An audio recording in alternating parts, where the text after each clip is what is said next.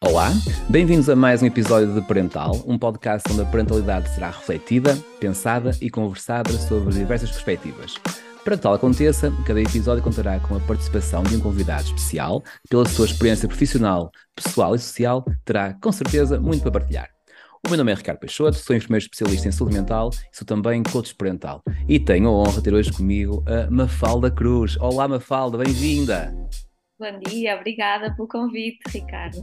É um Olha, gosto estar aqui. É, é, é um gosto ter-te aqui. É, és daquelas convidadas que eu tinha uh, muita ambição de ter neste podcast, mas não sabia muito bem como chegar, até que há uns dias uh, a circunstância juntou-nos numa, numa conferência e eu seguia o, o trabalho que fazes, super interessante na, nas redes sociais, e, e arrisquei-te convidar, apesar de nós não nos conhecermos, e tu foste super simpático e acedeste ao convite, e acredito que vai ser aqui um, um episódio especial e super uh, rico de, de, conteúdo. Portanto, bem-vindo e obrigado.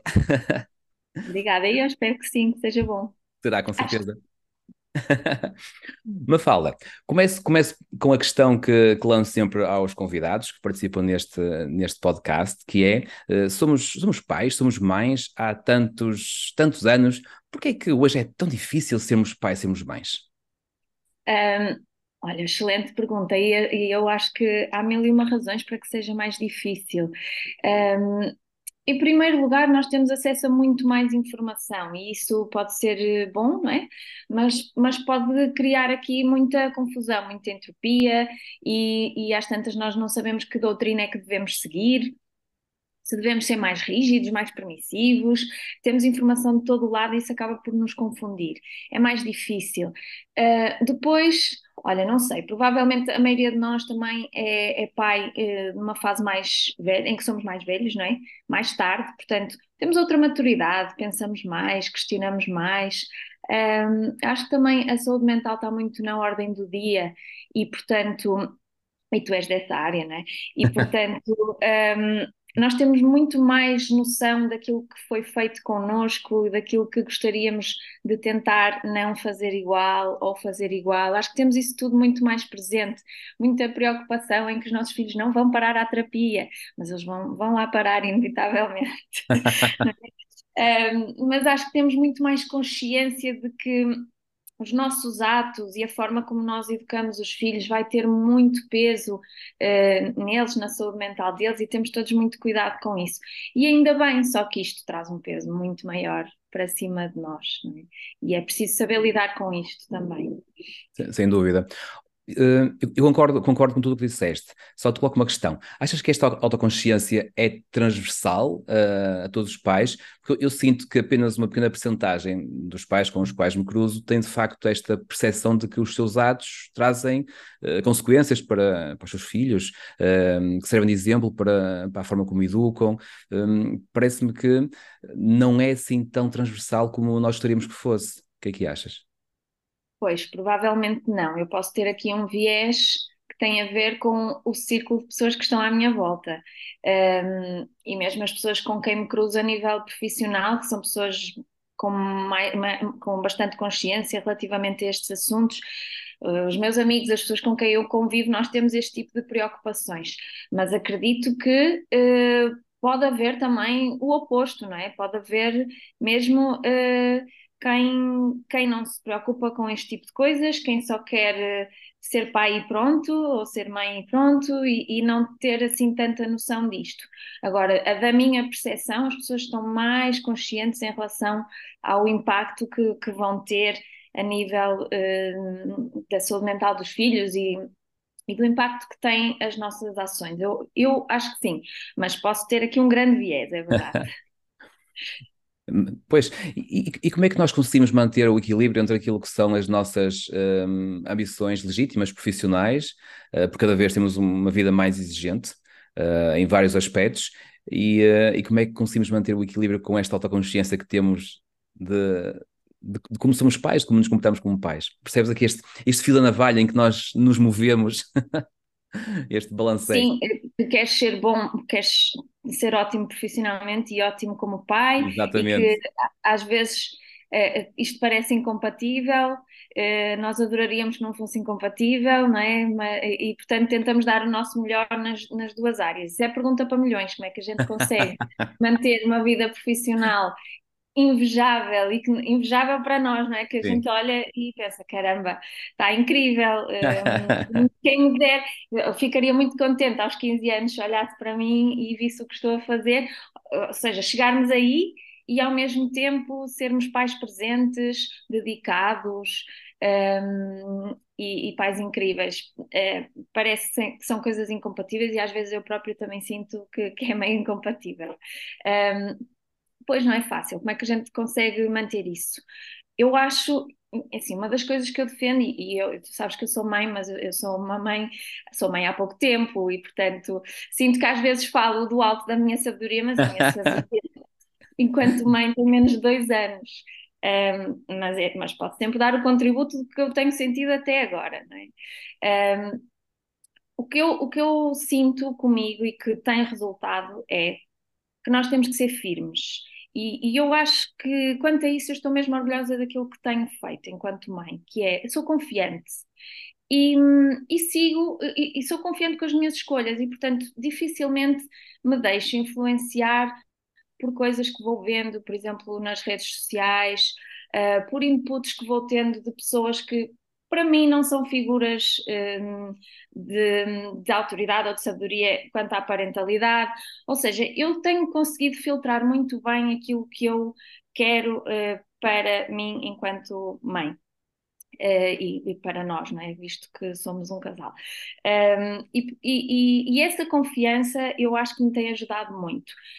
Ajuda o facto, eu acho que ajuda o facto de eu ser médica. Consigo ter mais confiança uh, naquilo que, que, está a acontecer. E, por exemplo, se o meu filho dá sinais de que está a ficar doente, eu consigo manter a calma e consigo não ir ver as mil e uma coisas que isto pode ser, não é? Um, e, portanto, esta confiança tem-me ajudado muito. E, portanto, eu estou segura com o que tenho estado a fazer. Uh, isso dá-me muita tranquilidade. E, e dá-me tranquilidade também perceber que tanto eu como o meu marido temos conseguido manter uh, as nossas vidas profissionais e até melhorá-las desde que fomos pais. Ambos tivemos aqui um gatilho de, ok, e, provavelmente foi mesmo uh, um pensamento inconsciente, mas pensámos, pá, não vamos deixar que o facto de, de, sermos pais nos deixe estagnados profissionalmente. Portanto, acho que os dois fizemos aqui alguma coisa para avançar na carreira também. E, portanto, as duas coisas têm corrido bem. Não é nada fácil. Um, e, e, já agora começo a falar daqui da questão do casal. Uh, uh, o que é fundamental é que se vá conversando muito.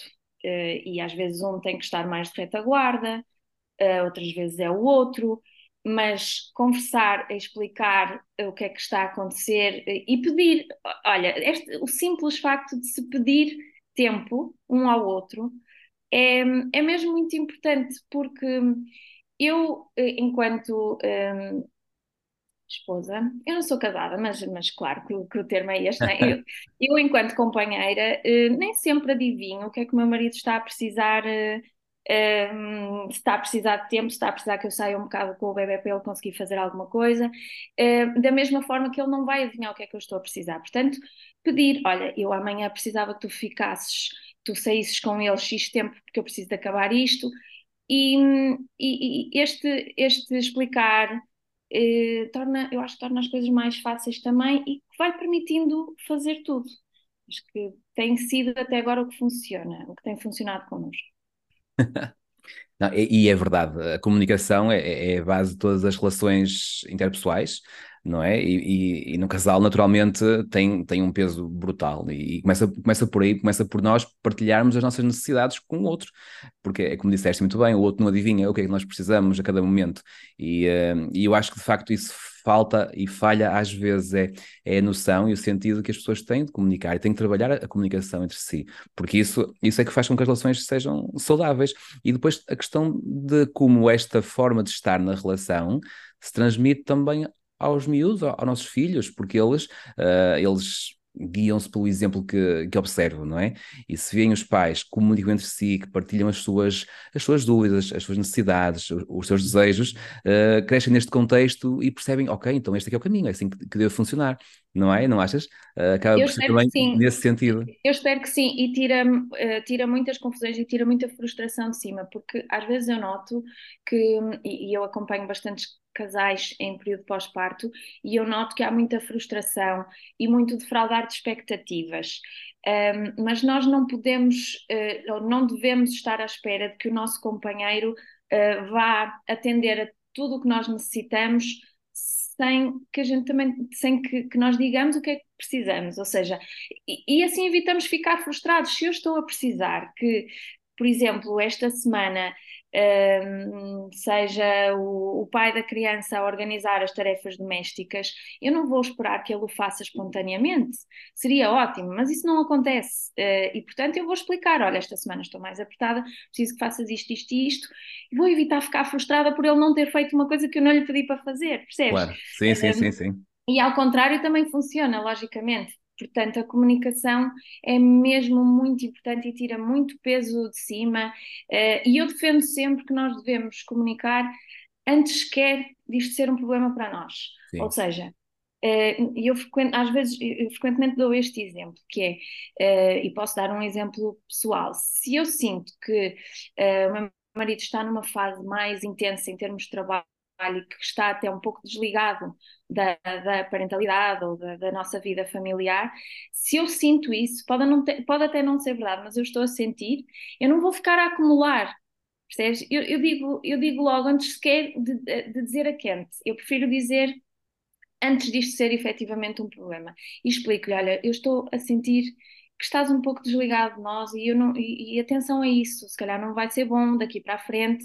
Um, dou logo esta chamada de atenção antes de dizer a quente e antes de dizer num tom em que lhe ponho muita culpa para cima, quando que ele só está a dar o melhor, eh, está a fazer o melhor que sabe, não é? Eh, e portanto eu defendo que nós devemos falar a frio, falar eh, com, de uma forma mais terra a terra, em vez de estarmos completamente irritados sobre um problema em que aí vamos ter tendência a, a pôr muita culpa para cima da outra pessoa e por vezes nem é isso que está a acontecer. Sim, sem dúvida. E depois entramos aqui num, num loop de a pessoa não dar resposta às, às minhas necessidades, que eu não comuniquei, e então fico frustrado, e, uh, e, e, estamos aqui numa, não é numa bola de neve em que esta frustração não para de aumentar, e, e as pessoas tornam-se... e atacas, atacas desnecessariamente. Sim, sim, é isso mesmo. Um, e, e devemos tentar evitar isso mais uma vez não é fácil, eu tenho plena consciência. se, se, fosse fácil, nós não tínhamos tema para, não, não, tínhamos tema para este podcast, não é? Aliás, não, não tínhamos tema para, para nenhuma conversa, porque era tudo muito fácil. Também é, é esta dificuldade que torna isto muito mais desafiante. Seja, seja a parentalidade, seja a, a, relação entre os casal, seja a relação interpessoal, não é? Nós somos todos humanos, todos temos uh, falhas, todos temos dificuldades, todos, todos temos dias melhores e dias uh, que não são tão bons, e, e se calhar é, é no fruto disto tudo que, que, esta vida é mais interessante, não é? é esta é imprevisibilidade e, e, provavelmente concordas comigo, mas nós não, não somos ensinados a falar sobre as nossas emoções. Isso. Uh, e, e, o que torna isto ainda mais difícil. Um, ehm, não achas? É assim uma coisa. Então, para o casal, uh, e, e, sobretudo, e aqui existe uma, um, uma diferença de género, sobretudo os homens uh, têm mais dificuldade em falar sobre emoções. Um, ehm, este, isto tem um termo, chama-se alexitimia, não é? Se chama-se alexitimia, esta dificuldade em falar sobre o que estamos a sentir, um, que é mais característica dos homens e que dificulta muito um, as relações duradouras e torna ainda mais difícil quando há filhos, quando há outras pessoas para gerir. Um, e, e, se calhar seria bom se, se as pessoas que têm esta dificuldade tivessem consciência disso e a trabalhassem porque isto dificulta a comunicação entre o casal e, claro. e, torna, e torna a parentalidade ainda mais difícil se as pessoas têm dificuldade em exprimir o que estão a sentir. Sim, sem dúvida. E, e, uh, e, nós, apesar desta evolução do tempo, que nos faz evoluir enquanto sociedade, enquanto comunidade, eu, uh, e quando, quando, quando, digo isto, uh, refiro-me a Portugal, nós somos latinos, não é? E ainda há muito uhum. esta questão de os homens, os homens não choram, os homens não, não dizem o que sentem, os homens não mostram é, o flanco, não é? Não mostram esta fragilidade que têm, mas recalcam, escondem. Recalcam, né? e foi o exemplo que também receberam de cima. Exatamente, o, claro. Os homens muitas vezes nunca viram o seu próprio pai a ser vulnerável. Exatamente. E, e crescem com isto. Se pudermos fazer diferente com os nossos filhos, melhor ainda. Ou seja, se os pais se os pais de agora conseguirem mostrar esta vulnerabilidade e esta capacidade de, de, exprimir os sentimentos, se o puderem fazer à frente dos filhos, que isto não tem que ser escondido, passa uma mensagem completamente diferente daquilo que tem sido passado até agora. Sim, sem dúvida. É um, é um, tema que me é muito querido. Eu, para além da formação nessa área, também uh, trabalho no OCC, numa unidade de colégio na comunidade, onde neste, neste momento temos a decorrer um projeto onde estou a dar uh, umas sessões sobre as emoções a todos os alunos do quarto ano do nosso parque escolar. Uh, tenho amanhã mais duas sessões com, com duas turmas. E, uh, e, é muito giro ver os miúdos a falar sobre as emoções e a contar histórias de quando sentiram certa emoção. Uh, é, muito, é, é muito bonito de ver. Uh, é. E sentimos que fazemos ali alguma diferença, apesar de ser pequenita, mas isto é um trabalho contínuo, não é? Uh, mas é, é muito bom. É muito engraçado eu ver o meu filho que tem 21 meses uh, já a ter noção do. Quando eu, por exemplo, quando eu ralho com ele, ele, a mãe, estás triste, porque já percebe o, o triste sim, e o feliz, na face, um, claro. Na face, a face Conhece. dele muda, né? Ontem estás triste. Eu não, não estou triste, Miguel. Um, e ele próprio agora cantou o balão do João e que o João fica a choramingar e ele não está triste. É muito engraçado ver os miúdos já, já perceberem isto e é super importante. Sim, sim, e é, e é tão importante isso, é, é mesmo importante. Ainda o, aqui há uns dias dei uma sessão sobre gestão de stress uh, numa escola uh, para professores. Uh, e, e, fiz uma coisa que eu sempre, sempre sonhei, dei aos professores TPCs. Se algum está a ouvir, uhum. é verdade, não é? Para confiram lá. Eles fizeram-nos. Pois, a questão é assim, eu tenho que confiar. O TPC que eu lhes dei para, para eles fazerem, eu disse mesmo isto, eu sempre sonhei fazer, fazer isto que, que agora vou fazer. Eu vou-vos dar TPC. E o TPC é chegarem a casa, ou onde, onde quer que seja, tem que ser hoje feito, tem que ser hoje. E vão dar um abraço a uma pessoa que para vocês seja importante e vão dizer gosto de ti. Só isto. Não expliquem porquê, não digam que, que foi uma um trabalho de casa uh, mandado por alguém. Façam só isto. Porque é importante e nós esquecemos disso, esquecemos de dizer às pessoas que gostamos delas, esquecemos de dar um abraço às pessoas uh, que nos são queridas, não é? E, e, passam os dias, passam os meses, passam os anos e a gente vive a nossa vida a correr sem ter tempo para as emoções, para aquilo que faz de nós eh, humanos, não é? Exatamente, que é, e que é tão bonito e tão importante. E acho que se calhar aqui também podíamos falar um bocadinho das linguagens do amor, que são uh, eh, um, ehm, diferentes formas de nós mostrarmos a outra pessoa que gostamos dela, que a amamos, no fundo. E e perceber que as pessoas podem ter diferentes tipo de, tipos de linguagem, podem comunicar de maneira diferente. Há pessoas que, que mostram uh, a, a, outra pessoa que gostam dela de forma mais física, com um abraço ou com um beijo, e aqui estamos a falar ou de casais ou entre famílias, né?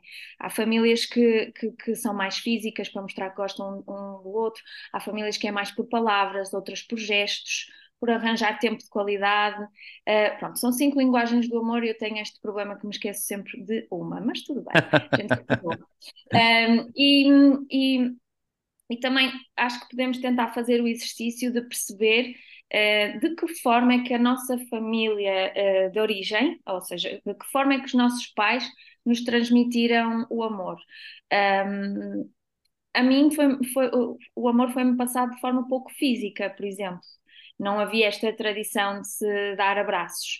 Um, é algo que eu, que eu agora estou a tentar fazer diferente.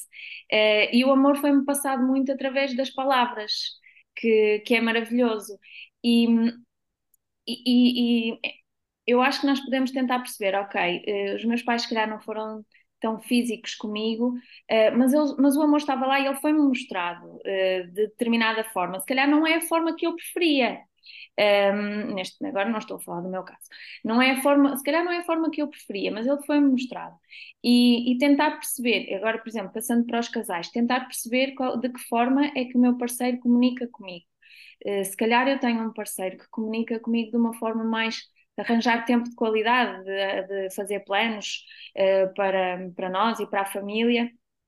Um, e, e, eu sou mais de palavras, e depois eu não posso, ou seja, eu não devo ficar desiludida porque o meu parceiro não me transmitiu o amor em forma de palavras, ou seja, porque ele tem dificuldade em dizer amo-te, por exemplo, eh, porque não é a forma dele comunicar. Uh, ou seja, os casais, se calhar, é, é, um exercício muito giro dos casais fazerem, é irem ver quais é são as cinco linguagens do amor, tentar perceber de que forma é que nós uh, comunicamos preferencialmente e de que forma é que o nosso parceiro comunica preferencialmente. Uh, porque às vezes dizemos, ah, ele não mostra que gosta de mim. Uh, não, simplesmente, às vezes não mostra é da forma que eu gostaria claro, que ele mostrasse. Exatamente. Ele está a mostrar de outras formas. Claro. Pode ser com atos de servir, por exemplo, fiz, fiz a refeição favorita do meu companheiro, isso é uma forma de mostrar que gosto dele, mas é preciso claro. que ele compreenda que isso sou eu a mostrar que gosto dele. Claro. Esta questão da, da, linguagem do amor é, é, muito gira dos casais também Sim. fazerem. Fazendo aqui é, uma e das famílias E Sim. das famílias também. Claro. Excelente. Olha, vou pesquisar isto, vou pesquisar. já, já vi qualquer coisa sobre isto, mas vou ver com, com mais profundidade. Mafala, hum, és médica, certo? Uhum. Uh, uh, radio-oncologista, portanto trabalhas no IPO, uh, mas também, entretanto, surge aqui um, um, novo ramo que tu abraças, que é a área da sexualidade. És mais da área da radio-oncologista ou mais da área da sexualidade? Olha, um, isto, isto é tudo por fases. É, neste momento neste momento a área da sexualidade está a ter um espaço bastante grande no, na minha vida, portanto, uh, neste momento é mais, é mais isto, mas uh, tenho dois amores, Ricardo. tenho dois amores e, está tudo bem, somos, nós podemos ser várias coisas e portanto claro. eu tenho, tenho feito as duas coisas e, e tem-me dado muito prazer. Olha, e uh, uh, acredito que acompanhas um, casais, homens, mulheres, o, uh, o que seja, um, nos quais a questão de serem pais ou serem mães provoca aqui alguma mudança na sua, na sua vida de casal. O que é, que é mais comum acontecer quando as pessoas têm um filho de repente? De repente, não é de repente, são nove meses passados de preparação. mas Sim, a verdade... mas de repente entra-nos ali um ser Exatamente, em casa é. e, e, muda tudo. Um, o que é que é mais comum acontecer? O mais comum de acontecer é haver abstinência sexual é durante um longo período de tempo e é por isso que as pessoas recorrem às consultas. Um, existe muita diminuição do desejo nesta altura, um, sobretudo da parte das mulheres é a mulher que passa por esta transformação toda, fisicamente, uh, hormonalmente, um, quer queiramos, quer não, a carga da amamentação cai para cima da mulher, um, e, e, portanto, existem imensas mudanças eh, na vida do casal que levam a que um, possa haver aqui um grande distúrbio na sua sexualidade. Uh, porque, porque existe falta de sono, existe cansaço, porque o casal está a tentar perceber para onde é que se vai virar e quem é que faz o quê, e às vezes também há discussões, ou seja, há conflitos entre o casal. Uh, não vamos ignorar as alterações hormonais que existem na mulher e que causam também um, diminuição do desejo, secura vaginal, por exemplo, e a secura vaginal pode dar dor durante a penetração vaginal. Portanto, há aqui toda uma série de alterações que, em alguns casos, vão levar a que haja de facto a ausência de relações sexuais, e, e isto em si não é um problema. Ou seja, as pessoas não são obrigadas a ter relações sexuais, mas o que se nota é que isto para os casais às vezes é fator de stress. E nesses casos, sim, eh, devem eh, pedir ajuda e acompanhamento. Ou seja, quando isto causa uh, sofrimento pessoal, quando causa ansiedade, os casais devem pedir apoio.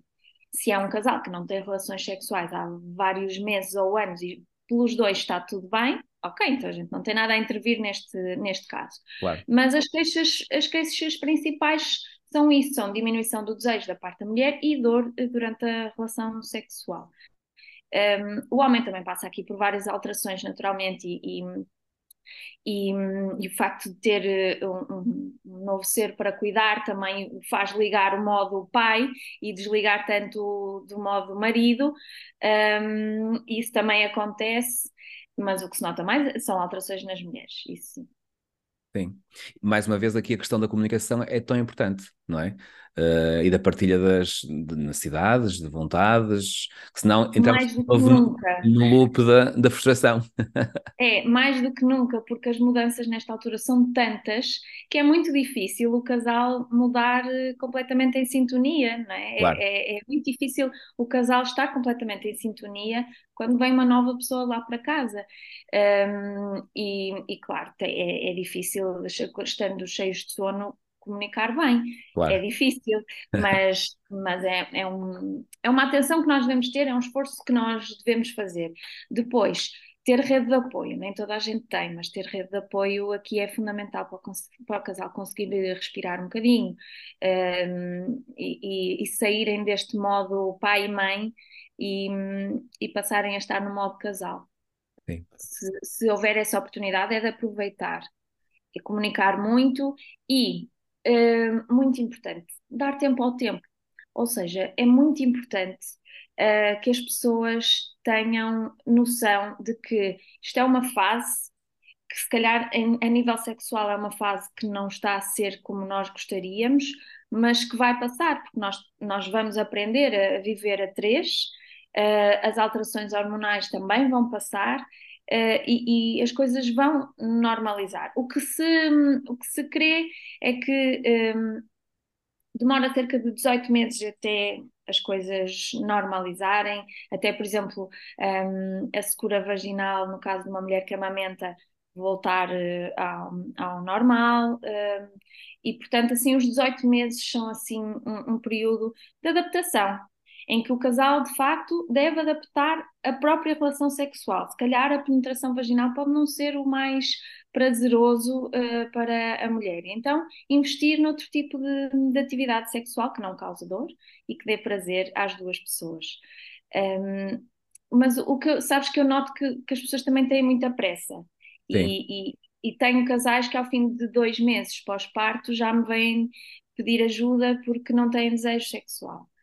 Um, e, aqui é explicar que é um mecanismo adaptativo do corpo, da relação, e, e, vamos dar tempo ao tempo, calma, não vamos, as pessoas não podem esperar ou não devem esperar que ao fim de dois meses de uma mudança, de, da maior mudança da vida deles, vai estar tudo como antes. Mas, mas parte do nosso trabalho também é normalizar, explicar, fazer alguma educação sexual, alguma educação para a saúde, uh, para as pessoas perceberem, ok, é normal, isto já ajuda muito, nós sabermos que é normal, sim, sim. é uma grande ajuda. Claro que sim, sem dúvida nenhuma, é, é isso mesmo. Olha, uma questão que eu acho interessante, se calhar, é, um, e sendo uma, uma perita na área, como é que nós falamos com os nossos filhos sobre as questões relacionadas com sexualidade? E já vi que tens algum trabalho na tua rede social sobre isso, uh, mas queres partilhar connosco como é que a gente poderá falar desse assunto tão difícil de abordar com os miúdos?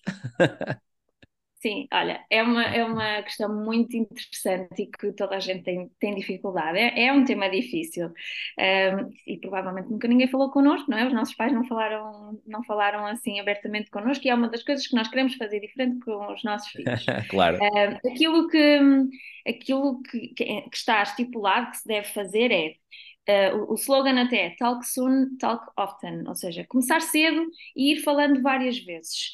Uh, ou seja, não devemos esperar para ter a conversa, porque muitas okay. vezes, quando os pais vão ter a conversa com os filhos, geralmente filhos adolescentes, a atividade sexual já começou. E, e é too late, não é? é? Não vale a pena esperarmos para que o filho tenha 15, 16 anos para ter a conversa, porque claro. a atividade, a, a, exploração sexual começa quase desde o nascimento, portanto, um, vamos falando com eles. Um, Claro que isto tem que ser tudo adaptado à idade, e eu no meu Instagram tenho um post em que digo por idade quais é que são assim os pontos fundamentais, mas é, o facto de nós irmos falando já, já faz com que a criança perceba que uh, todos temos sexualidade, que a sexualidade é uma coisa que está presente na nossa vida. Uh, nunca envergonhar a criança por tentar explorar a sua sexualidade, explicar sempre, ok, é normal, o que estás a fazer sabe-te bem, mas é algo que devemos fazer em privado.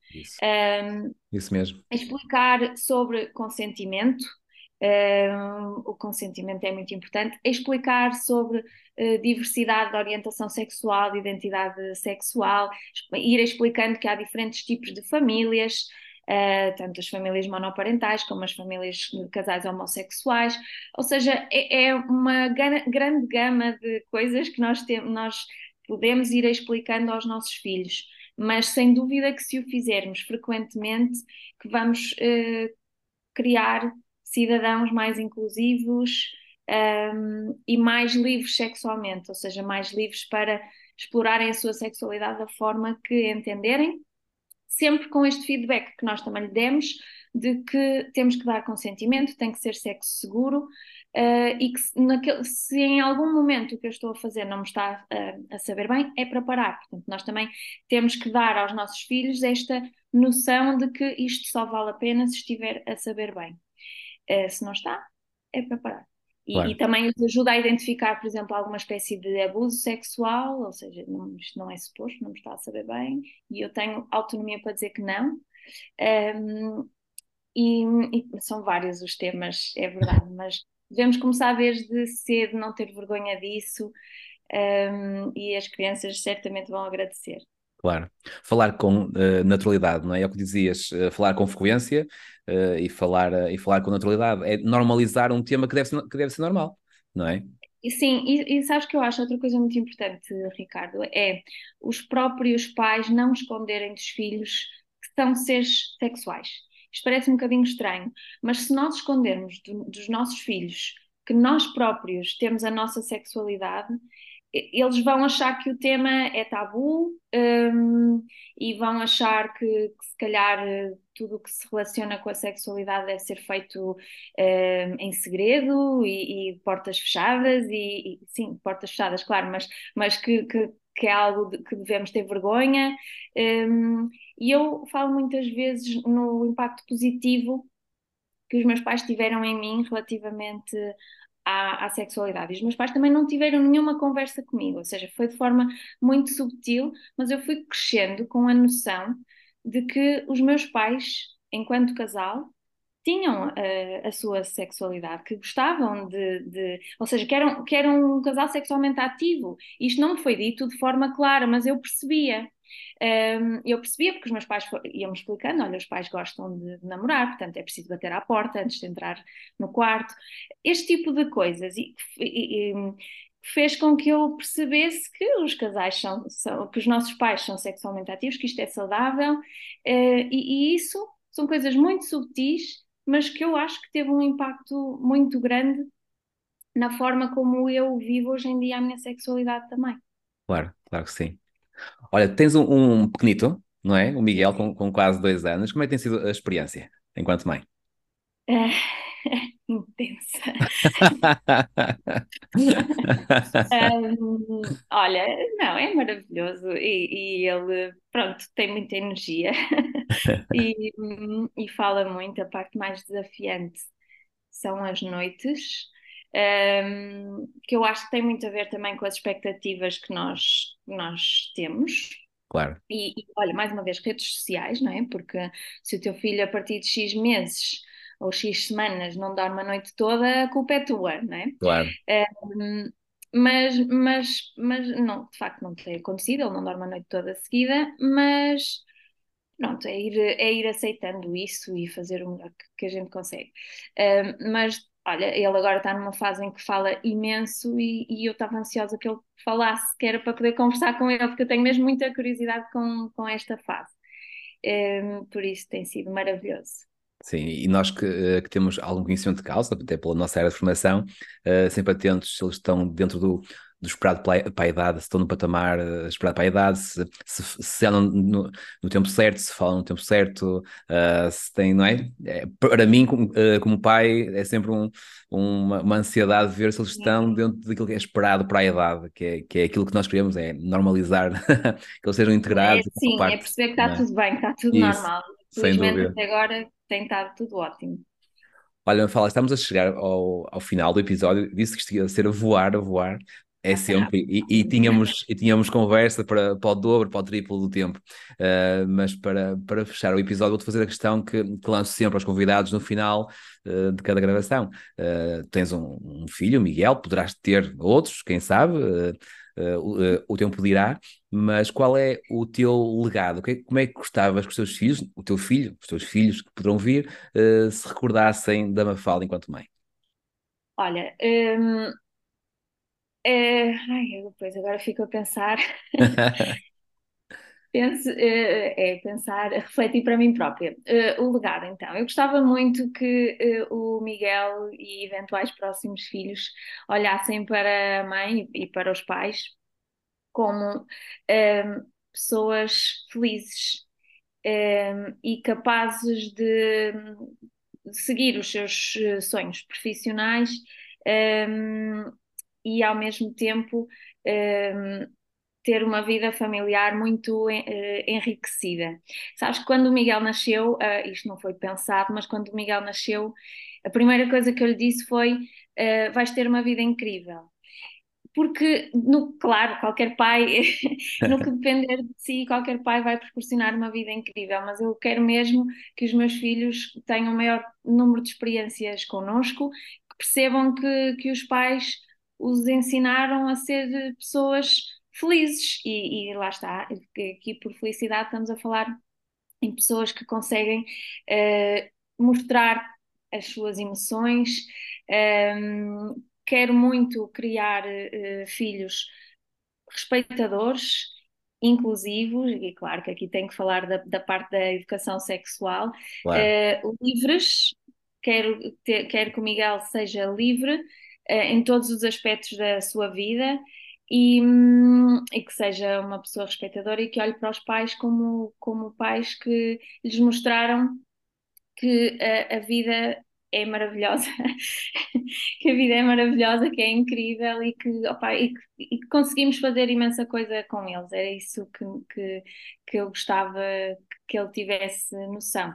Uh, e, e, até agora uh, nós não falámos disso, mas por exemplo, quando o Miguel tinha três meses, eu sei que o tempo está a terminar, mas eu estou atenta. Quando o Miguel tinha três, três meses, nós fomos a Nova York com ele. Tínhamos alguma necessidade de fazer isto? Não. Mas nós próprios queríamos provar a, a nós, enquanto pais, que a vida continua e que nós, mesmo tendo um filho, que conseguimos fazer tudo o que fazíamos antes. Um, e eu quero que, que ele tenha noção disso, de que, de que tudo se consegue fazer se houver vontade.